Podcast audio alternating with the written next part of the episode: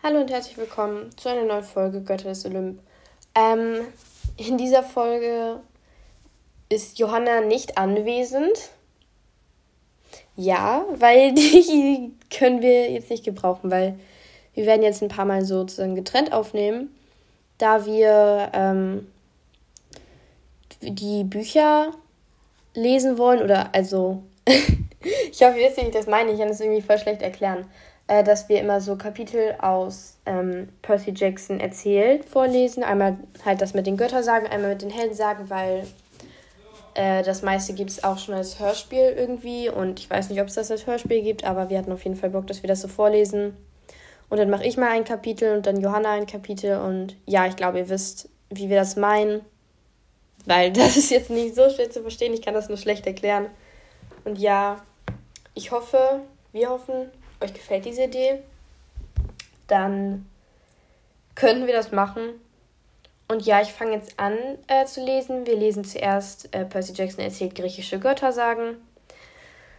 Und ja, viel Spaß damit. Rick Riordan.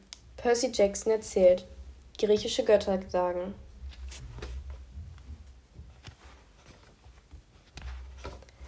Einleitung. Ich hoffe, ich bekomme hierfür ein extra dickes Lob. Ein Verleger in New York meinte, ich sollte mal aufschreiben, was ich über die griechischen Götter weiß. Und ich so, können wir das anonym machen? Dass die Olympia schon wieder sau auf mich sind, muss ich jetzt wirklich nicht haben. Aber wenn es eine Hilfe für euch ist, die griechischen Götter zu kennen und ein plötzliches Zusammentreffen mit ihnen zu überleben, dann ist das hier bestimmt meine gute Tat für diese Woche. Falls ihr mich nicht kennt, ich heiße Percy Jackson. Ich bin ein Halbgott, ein halbgöttlicher und halbsterblicher Sohn des Poseidon. Aber ich werde hier nicht viel über mich reden. Meine Geschichte steht schon in etlichen Büchern, die alle total erfunden sind. Zwinker, zwinker. Und ich bin einfach eine Romanfigur. Hüstel. Ja klar, Hüstel. Nehmt es nicht so genau, was ich euch über die Götter erzähle, okay?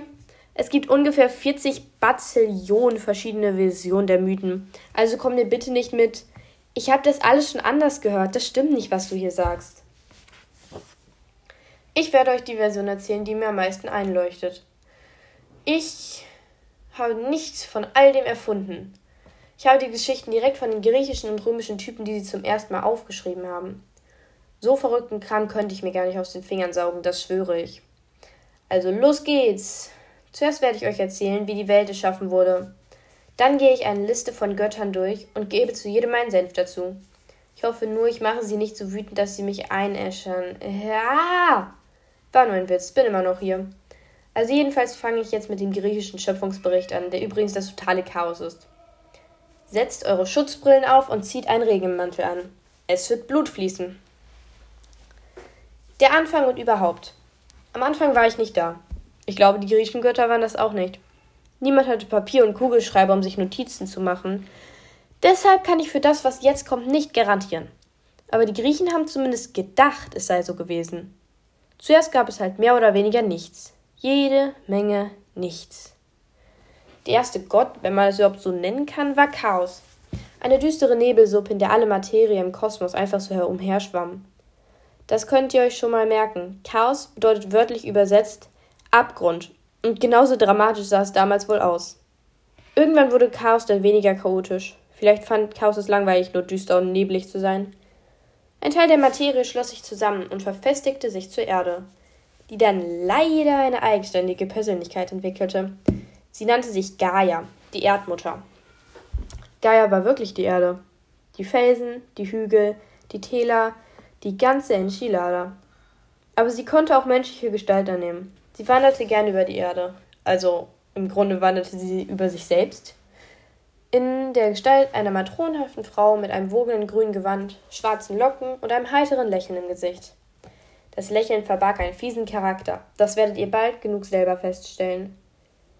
Nachdem sie lange Zeit allein gewesen war, schaute Gaia in das nebelige Nichts über der Erde und sprach zu sich Weißt du, was ich echt gut machen würde? Ein Himmel.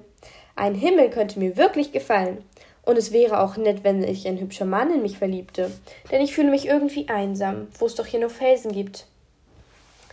Entweder hatte Chaos sie gehört und wollte ihr den Gefallen tun, oder Gaia konnte einfach ihren Willen geschehen lassen. Über der Erde bildete sich der Himmel. eine schützende Kuppel, die tagsüber blau war und nachts schwarz. Der Himmel nannte sich Uranus. Und ja, man kann das auch Uranus oder Uranus schreiben. Eigentlich ist es ja unmöglich, diesen Namen auszusprechen, ohne dass irgendwer kichert. Es klingt einfach total daneben. Warum hat er sich keinen besseren Namen ausgesucht, wie Todesbringer oder José? Weiß ich nicht. Aber es könnte erklären, warum Uranus die ganze Zeit so miese Laune hatte. Wie Gaia konnte Uranus menschliche Gestalt annehmen und die Erde besuchen, was gut war, denn der Himmel ist eben hoch oben und Liebe auf Distanz funktioniert auf die Dauer nie. In physischer Gestalt sah er aus wie ein riesiger Kraftprotz mit ziemlich langen Haaren. Er trug nur einen Lendenschutz und seine Haut änderte ihre Farbe. Manchmal war sie blau mit Wolkenmustern, die über seine Muskeln spielten, manchmal dunkel mit funkelnden Sternen. Hey, Gaia hat ihn sich so zusammengeträumt. Mir dürft ihr da keine Vorwürfe machen. Manchmal seht ihr Bilder von ihm, auf denen er den Tierkreis hält und die Sternbilder zeigt, die in alle Ewigkeit wieder und wieder über den Himmel ziehen. Auf jeden Fall heiraten Uranus und Gaia und lebten glücklich bis ans Ende ihrer Tage? Nicht so ganz. Ein Teil des Problems war, dass Chaos ein bisschen zu viel Spaß in der Schöpfung hatte.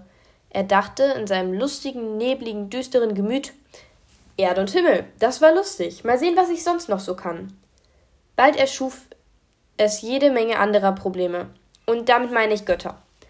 Wasser sammelte sich aus dem Nebel des Chaos, strömte in den tiefsten Teilen der Erde zusammen und bildete die ersten Meere, die natürlich ein Bewusstsein entwickelten, den Gott Pontos. Dann drehte Chaos endgültig durch und dachte, ich hab's. Wie wäre es mit einem Gewölbe wie dem Himmel, nur eben unter der Erde? Das wäre doch super. Also entstand unter der Erde noch ein Gewölbe, aber es war dunkel und schmutzig und absolut nicht nett. Denn es blieb dem Tageslicht ja immer verborgen. Das war Tartarus, die Grube des Bösen. Und ihr könnt euch bei dem Namen ja schon denken, dass er nicht gerade Beliebtheitswettbewerbe gewann, als er dann eine persönliche Gottheit entwickelt. Das Problem war, dass Pontos und Tartaros in Gaia verliebt waren, und das war nun wieder eine Belastung für Gaias Beziehung zu Uranus. Dann taucht noch ein Haufen Götter der ersten Stunde auf, aber wenn ich die alle aufzählen wollte, wären wir in drei Wochen noch nicht fertig. Chaos und Tartarus hatten zusammen ein Kind.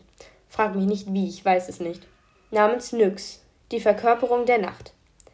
Danach bekam Nyx auf irgendeine Weise ganz allein eine Tochter namens Hemera, den Tag. Die beiden konnten sich nie vertragen, denn sie waren so verschieden wie, naja, ihr wisst schon. Einigen Erzählungen zufolge hatte Chaos auch Eros erschaffen, den Gott der Vermehrung. Mit anderen Worten, Mama-Götter und Papa-Götter, die viele kleine Babygötter kriegten. Andere Geschichten behaupten, Eros sei der Sohn der Aphrodite gewesen. Dazu kommen wir später noch. Ich weiß nicht, welche Version stimmt, aber sicher ist jedenfalls, dass Gaia und Uranus dann Kinder bekamen. Mit sehr unterschiedlichen Ergebnissen. Zuerst kam gleich zwölf. Zwölf. Einfach zwölf. Sechs Mädchen und sechs Jungen, genannt die Titanen. Diese Kinder sahen aus wie Menschen, waren aber viel größer und viel mächtiger. Man sollte ja meinen, dass zwölf Kinder reichen würden, oder? Bei einer so großen Familie hat man doch eigentlich seine eigene Doku-Soap. Und als die Titanen dann erst geboren waren, gerieten Uranus und Gaia in eine Ehekrise. Uranus hing immer mehr im Himmel ab. Er kam nicht zu Besuch, er kümmerte sich nicht um die Kleinen. Gaia war sauer. Die beiden stritten sich. Als die Kinder älter wurden, brüllte Uranus sie immer wieder an und führte sie sich wie der Horrorpapa schlechthin auf. Gaia und Uranus unternahmen einige Versuche, ihre Ehe zu kitten. Gaia dachte, wenn sie vielleicht noch einen Schwung Kinder bekämen, würde sie das näher zusammenbringen. Ich weiß, miese Idee. Sie brachten Drillinge auf die Welt. Das Problem? Diese Kinder waren einfach die Hässlichkeit in Person. Sie waren so groß und stark wie die Titanen, aber eben unförmig und bestialisch und sie hatten dringend eine gründliche Enthaarungskur gebraucht. Das Schlimmste von allem war, dass jedes mitten auf der Stirn ein einziges Auge hatte.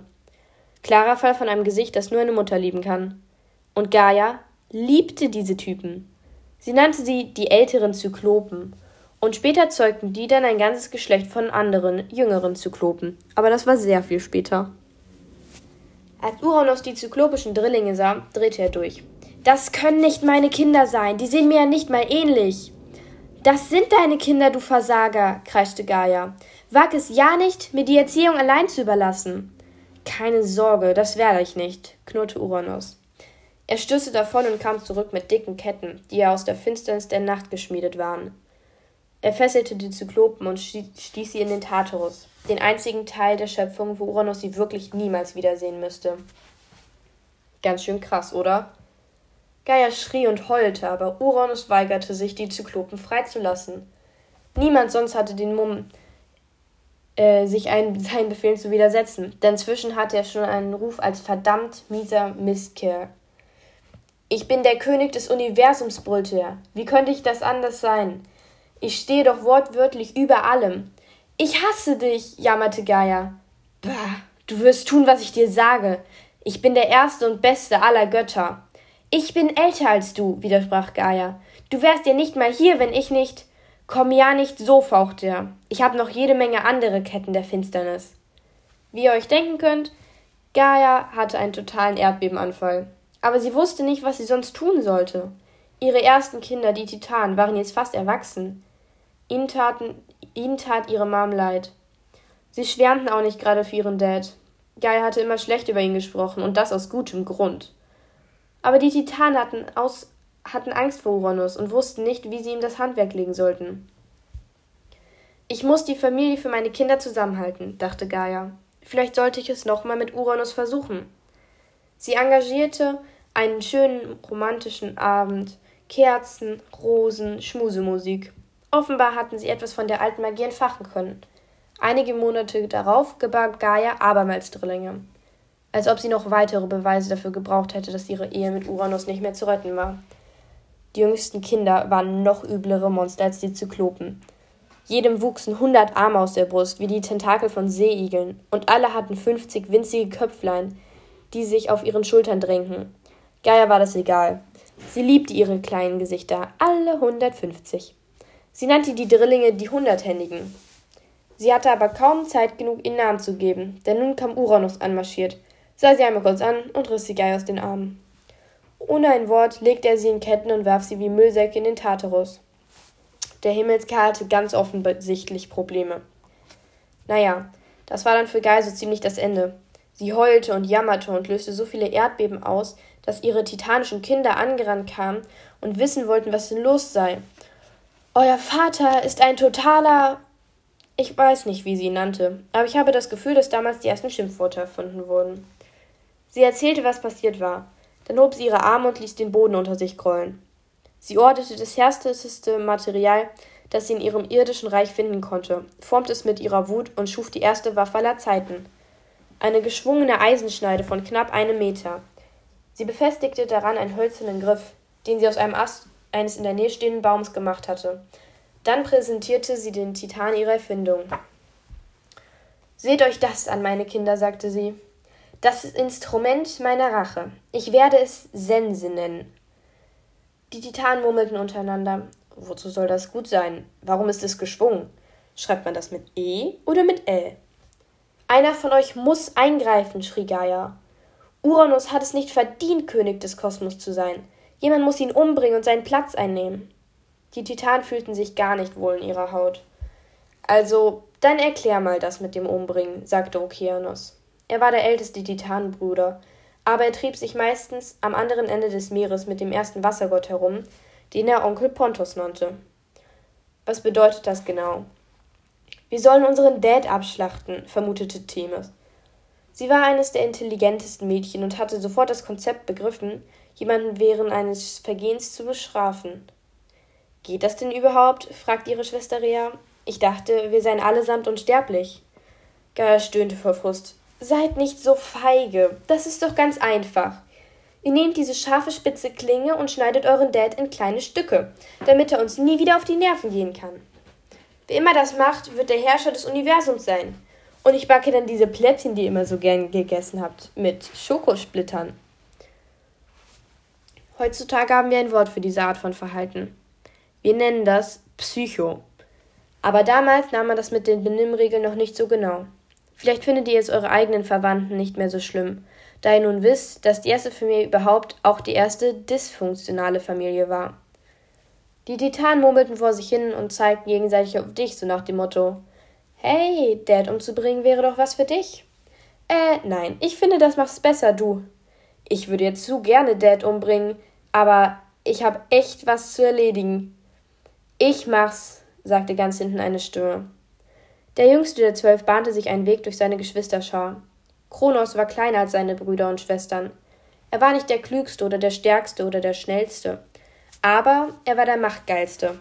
Ich nehme an, als jüngster von Zwölfen sucht man immer nach einer Möglichkeit, sich bemerkbar zu machen. Der jüngste Titan fand die Vorstellung, die Weltherrschaft zu übernehmen, wunderbar. Vor allem, weil er dann auch noch bei seinen Geschwistern das Sagen haben würde. Die Plätzchen mit Schokosplittern waren außerdem auch sehr verlockend. Kronos war ungefähr 2,70 Meter, was für einen Titan eher mickrig war. Er sah nicht so gefährlich aus wie einige seiner Brüder, aber der Kleine war schlau. Er hatte von seinen Geschwistern schon den Spitznamen der Gerissene abbekommen, weil er bei ihren Ringkämpfen miese Tricks anwandte und nie da war, wo sie ihn vermuteten. Er hatte das Lächeln und die dunklen Locken seiner Mutter. Er hatte die Grausamkeit seines Vaters. Wenn er jemanden ansah, wusste man nie, ob er einen Witz erzählen wollte oder seinem Gegenüber eine reinhauen wollte. Sein Bart war auch irgendwie beunruhigend. Kronos war eigentlich viel zu jung für ein Bart, aber er ließ schon seine Koteletten zu einem spitzen Stachel zusammenwachsen, der von seinem Kinn ragte wie ein Rabenschnabel. Als Kronos die Sense sah, funkelten seine Augen. Er wollte diese Eisenklinge. Er begriff als einziger unter seinen Geschwistern, wie viel Schaden man damit anrichten konnte. Und seinen Dad umbringen? Warum nicht? Uranus beachtete ihn ja kaum. Gaia tat es übrigens auch nicht. Seine Eltern wussten vermutlich nicht einmal seinen Namen. Kronos fand es schrecklich, übersehen zu werden. Er hatte es satt, der Kleinste zu sein und die blöden abgelegten Kleider der älteren Titan tragen zu müssen. Ich mach's, sagte er noch einmal. Ich werde Dad zerhacken. Mein Lieblingssohn, rief Gaia. Du bist hinreißend. Ich habe ja gewusst, dass ich mich auf dich verlassen kann. Äh, wie heißt du noch gleich? Kronos. Er schaffte es auch jetzt noch zu lächeln. Aber hey, für eine Sense, Plätzchen und die Möglichkeit, einen Mord zu begehen, konnte Kronos seine wahren Gefühle verbergen. Es wird mir eine Ehre sein, für dich zu töten, Mutter. Wir müssen es jedoch so machen, wie ich sage. Zuerst musst du Uranus dazu bringen, dir einen Besuch abzustatten. Sag ihm, dass es dir leid tut. Sag ihm, alles sei deine Schuld und du wolltest ihm als Entschuldigung ein Festmahl kochen. Schaff ihn heute Abend irgendwie her und tu so, als ob du ihn noch immer liebtest. Uäh, sagte Gaia entsetzt. Spinnst du? Tu einfach so, beharrte Kronos. Wenn er erst in menschlicher Gestalt neben dir sitzt, dann komme ich und greife ihn an. Aber ich werde Hilfe benötigen. Er drehte sich zu seinen Geschwistern um, die sich plötzlich alle wahnsinnig für ihre Füße interessierten. Hört mal, Leute, sagte Kronos. Wenn das schief geht, wird sich Uranus an uns allen rächen. Wir können uns keine Fehler leisten. Ich brauche vier von euch, die ihn festhalten und dafür sorgen, dass er nicht in seinem Himmel fliegen kann, ehe ich ihn ganz umgebracht habe. Die anderen schwiegen. Sie versuchten vermutlich sich vorzustellen, wie ihr mickriger kleiner Bruder Kronos ihren riesigen, gewaltigen Dad angriff. Und die Chancen kamen ihm gar nicht gut vor. Ach komm schon, forderte Kronos sie heraus. Das Aufschlitzen und Zerfetzen übernehme ich doch. Ihr sollt ihn einfach nur festhalten. Wenn ich König bin, werde ich meine vier Mitstreiter belohnen. Ich gebe jedem eine Ecke der Welt zur Herrschaft. Norden, Süden, Osten und Westen. Das Angebot mache ich aber nur einmal. Also, wer ist dabei? Die Mädchen waren zu klug, um sich in einen Mord verwickeln zu lassen. Sie brachten ihre Entschuldigung vor und verschwanden dann ganz schnell. Der älteste Bruder, Okeanos, nackte nervös an seinem Daumen ich muss nochmal ins Meer ähm, äh, aus aquatischen Gründen. Tut mir leid. Damit waren nur noch vier von Kronos Brüdern übrig. Koios, Japetos, Krios und Hyperion. Kronos lächelte sie an. Er nahm Gaia die Sense aus der Hand, testete ihre Schneide und ließ einen Tropfen goldenes Blutes aus seinem Finger quellen. Sieh an, vier Freiwillige. Fein. Japetos räusperte sich. Herr, eigentlich. Hyperion versetzte Japetos einen Rippenstoß. Wir sind dabei, Kronos, sagte er. Du kannst dich auf uns verlassen. Hervorragend, sagte Kronos. Und damit hatte zum ersten Mal ein angehender Auftragskiller hervorragend gesagt. Dann weihte er sie in seinen Plan ein. An diesem Abend ließ sich Uranus tatsächlich blicken. Er wanderte in das Tal, wo er sich meistens mit Gaia traf, und runzelte die Stirn, als er den üppig gedeckten Tisch sah. Ich habe deine Nachricht bekommen. Willst du dich wirklich mit mir versöhnen? Unbedingt. Gaia trug ihr bestes grünes, ärmelloses Kleid. Ihre Locken waren mit Edelstein geschmückt, die sie sich ja sehr leicht besorgen konnte, sie war ja schließlich die Erde. Und sie duftete nach Rosen und Jasmin. Sie ließ sich im lauschigen Kerzenlicht auf dem Sofa zurücksinken und winkte ihren Gatten zu sich. Uranus kam sich in seinem Lendenschutz nicht richtig angezogen vor. Er hatte sich nicht einmal gekämmt. Seine Nachthaut war dunkel und mit Sternen übersät, aber das zählte vermutlich nicht als Abendgarderobe für ein Festmahl. Er dachte schon, er hätte sich wenigstens die Zähne putzen sollen. Hatte er einen Verdacht? Ich weiß es nicht. Vergesst nicht, in der Geschichte des Kosmos war bisher noch niemand in einen Hinterhalt gelockt und in Stücke gehackt worden. Er würde der Erste sein. Der Glückliche. Und er fühlte sich mittlerweile auch einsam, wenn er so viel im Himmel herumhing. Seine einzige Gesellschaft waren die Sterne, der Luftgott Äther, der wirklich nur Luft im Kopf hatte, und Nyx und Temera, Mutter und Tochter, die sich in jeder Morgen- und Abenddämmerung stritten. Also, Uranus hatte schweißnasse Hände. Er hatte vergessen, wie schön Gaia sein konnte, wenn sie nicht gerade zusammenstauchte. Du bist nicht mehr böse auf mich? Überhaupt nicht, beteuerte Gaia. Und es macht dir nichts aus, dass ich unsere Kinder in Ketten gelegt und in den Abgrund geworfen habe? Gaia knirschte mit den Zähnen und rang sich ein Lächeln ab. Das macht mir nichts aus. Gut, grunzte er. Diese kleinen Wichte waren aber auch wirklich hässlich. Gaia klopfte auf das Sofa. Komm und setz dich zu dir, mein Gatte.